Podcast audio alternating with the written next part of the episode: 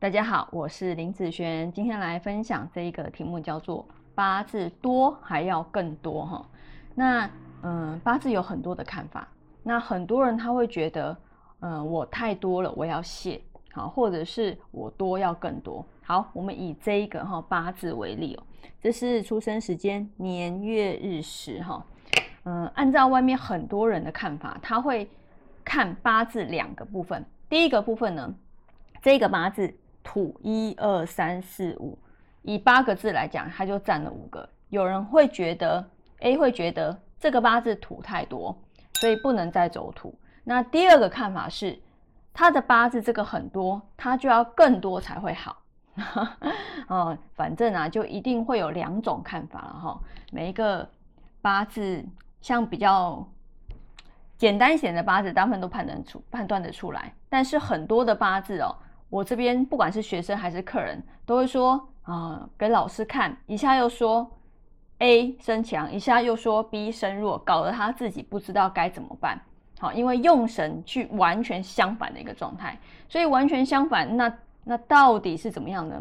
那以我这边来讲，我这边就只有一种答案，就是当这个五行好以少变多的部分，好，它本来是少。它变多的一个状态，它这方面的运势，它是会做提升的，它会变好的哦。啊，我这边没有，因为刚刚前面讲，可能是 A 看法，或是可能是 B 看法，这里答案只有一个，真相只有一个，哈，就是我这边，好，我这边，所以没有模棱两可，模棱两可的部分啊。好，好，我们来看这个八字，以天干来讲，好，天干是不是两个土？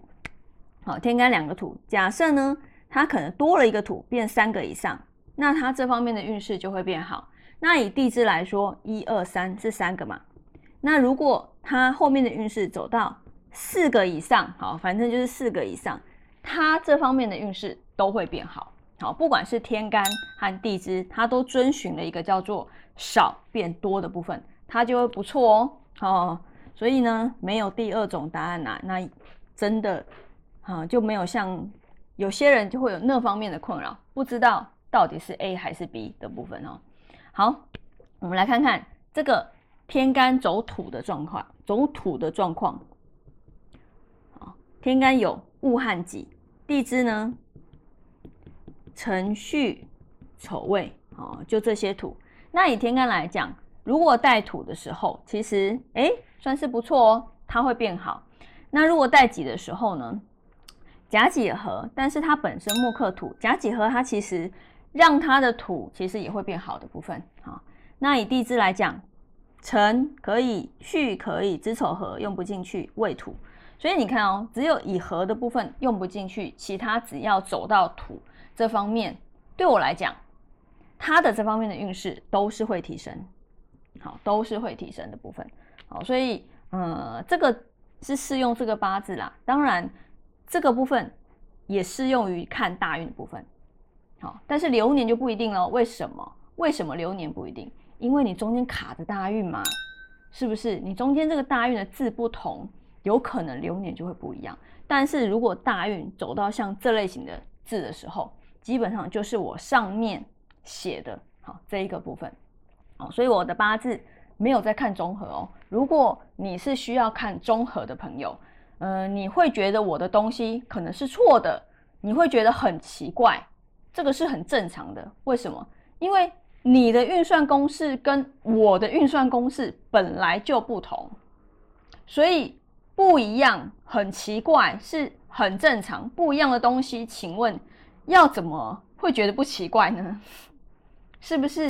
我天干地支就分开来看，跟你用直的看，是不是完全就不一样了？从这个地方。就已经不同，所以更不用看讲其他的东西。